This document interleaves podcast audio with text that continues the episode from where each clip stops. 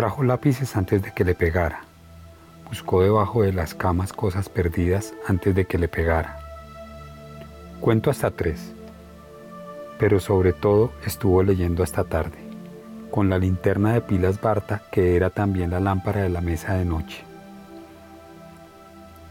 Las libretas en las que se comunicaban con el papá cuando el papá estaba vivo eran un par de cajas de libretas de hojas amarillas rayadas en las que podían leerse todas las conversaciones desde que Max había aprendido a escribir. Estaban fechadas. Febrero de 1987, agosto de 1989, diciembre de 1991. Eran veintipico. Contaban a punta de frases sueltas, de diálogos truncados, lo que les había sucedido estos últimos años. Haga caso.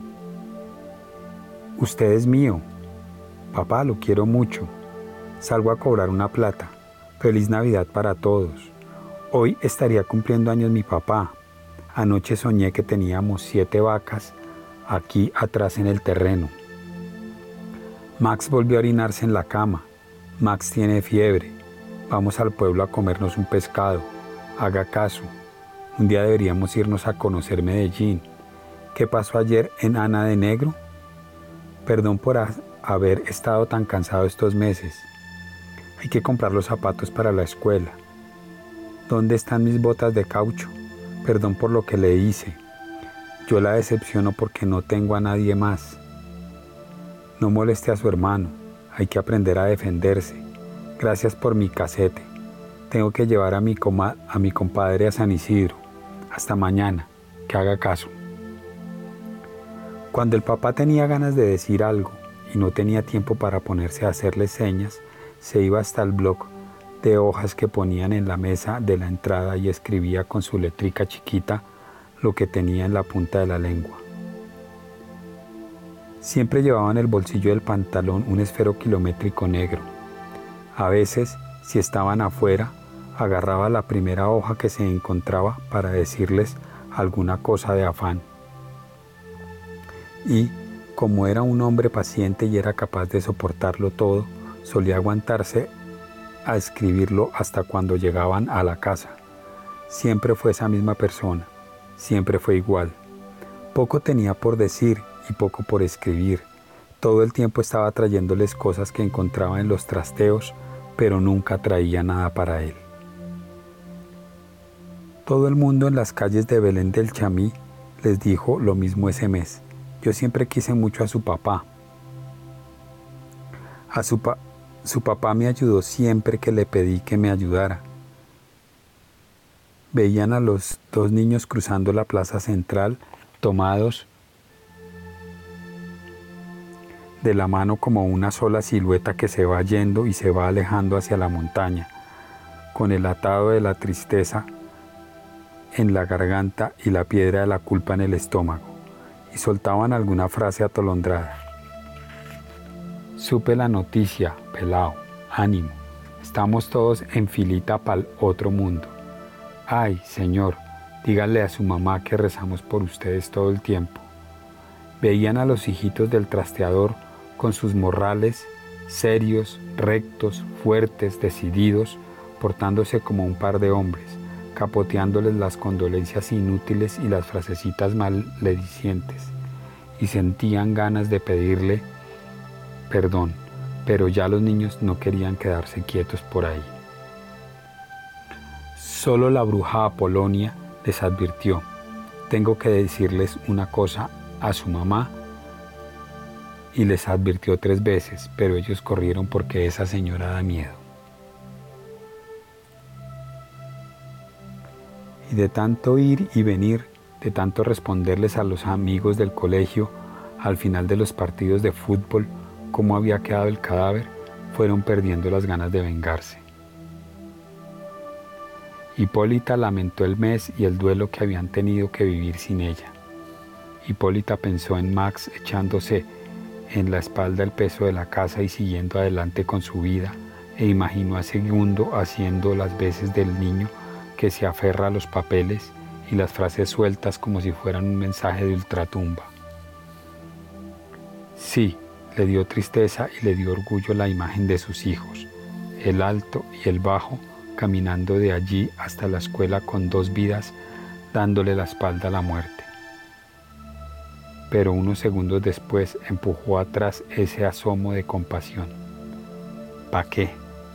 Y se puso a pensar que así era la vida de todos y así era la vida que les había tocado y así era ese pueblo de matones que habían pasado del Frente 99 al bloque Fénix porque allá pagaban mejor y ya no quedaba más que hacer.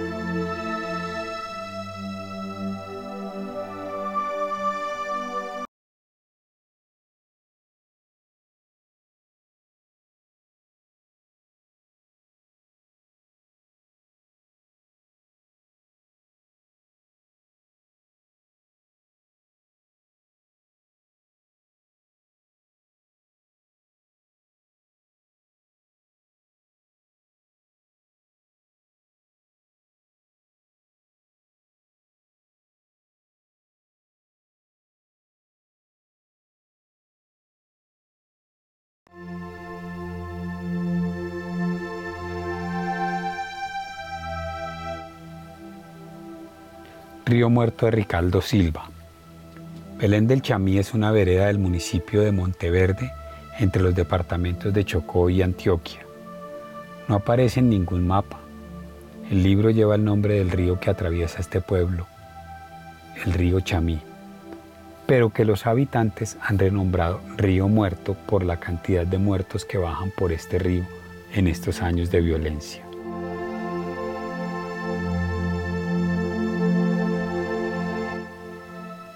Salomón Palacios es un mudo que tiene un furgón y vive de hacer acarreos en su pueblo, Belén del Chamí. Tiene una esposa, Hipólita, y dos hijos, Maximiliano y Segundo.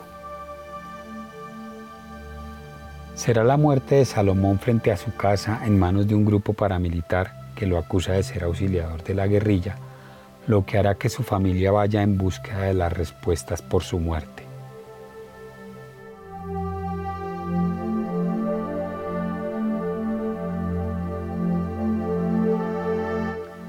Salomón vaga como alma en pena, de la mano de la bruja Polonia, que es la única que ha escuchado su voz de muerto.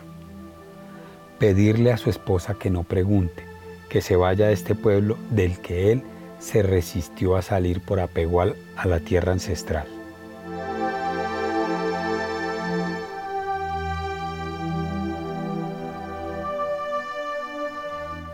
Hipólita no está dispuesta a dejar este pueblo con vida quiere gritarle a todo el mundo la miseria que han vivido. La hipocresía del pueblo ante la muerte de su esposo, que no tenía por qué morir. Él, además de mudo, era un buen hombre, buen esposo, buen padre y buen amigo, pero eso no le valió para salvarle la vida.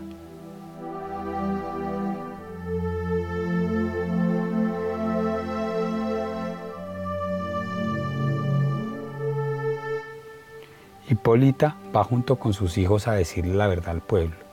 Empieza por los vecinos, quienes señalaron a Salomón de auxiliador para quedarse con sus tierras. Luego bajará al pueblo buscando al teniente de la policía, cómplice de los paramilitares y que espera con la muerte de Salomón quedarse con Hipólita. Pasa hasta la iglesia cristiana a denunciar a grito entero la complicidad del pastor con los acontecimientos de violencia que ha vivido el pueblo, todo por ambición y deseos personales.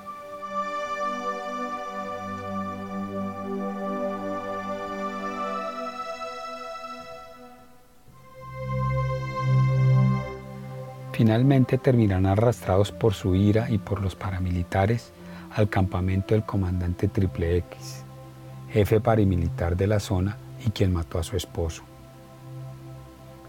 Le reclaman por la muerte del esposo y padre. Triple X no recuerda nada. Vive desde hace tiempo en la laguna del olvido. Sus subalternos tienen que recordarle sus acciones violentas. Precisamente se refugia en su falta de memoria para proclamar su inocencia frente a lo que hace, ordena y le ordenan hacer.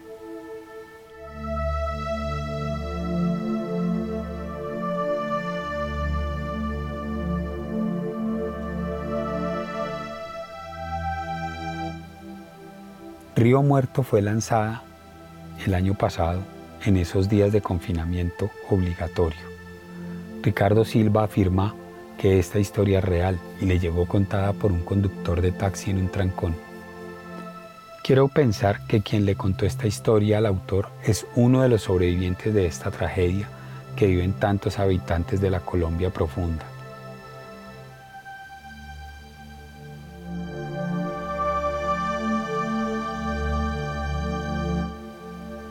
Esta novela llegó a mi plan de lectura porque se lo regalaron a mi esposa los compañeros de oficina con motivo de sus cumpleaños.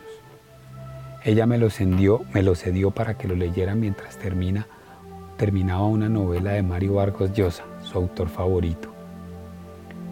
Debo decir que esta novela corta me sorprendió.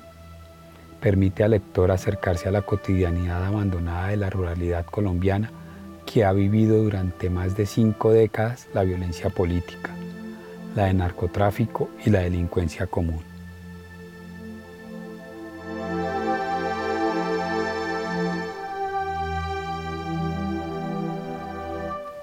Este pueblo representa a todos los pueblos de Colombia. Hipólita y sus hijos representan a todas las familias desplazadas víctimas del conflicto armado interno en nuestro país.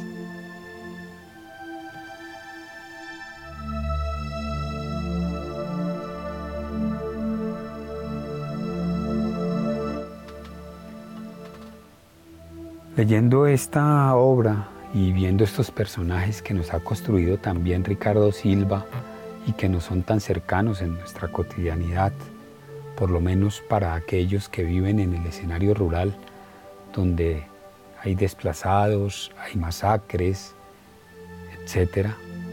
Eh, me quedo pensando en el planteamiento que hace Ana Aren frente a los a lo que es eh, el juicio de Adolf Eichmann en, en, Jerusalén y cuando ella empieza a dibujarnos esto que se llama o se considera la banalidad del mal. Esto es una clara muestra de ese proceso, de esa banalidad del mal que nosotros hemos construido como sociedad, como nación que muchos de nuestros políticos, de nuestros gobernantes han descalificado eh, en beneficio de sus réditos políticos económicos también.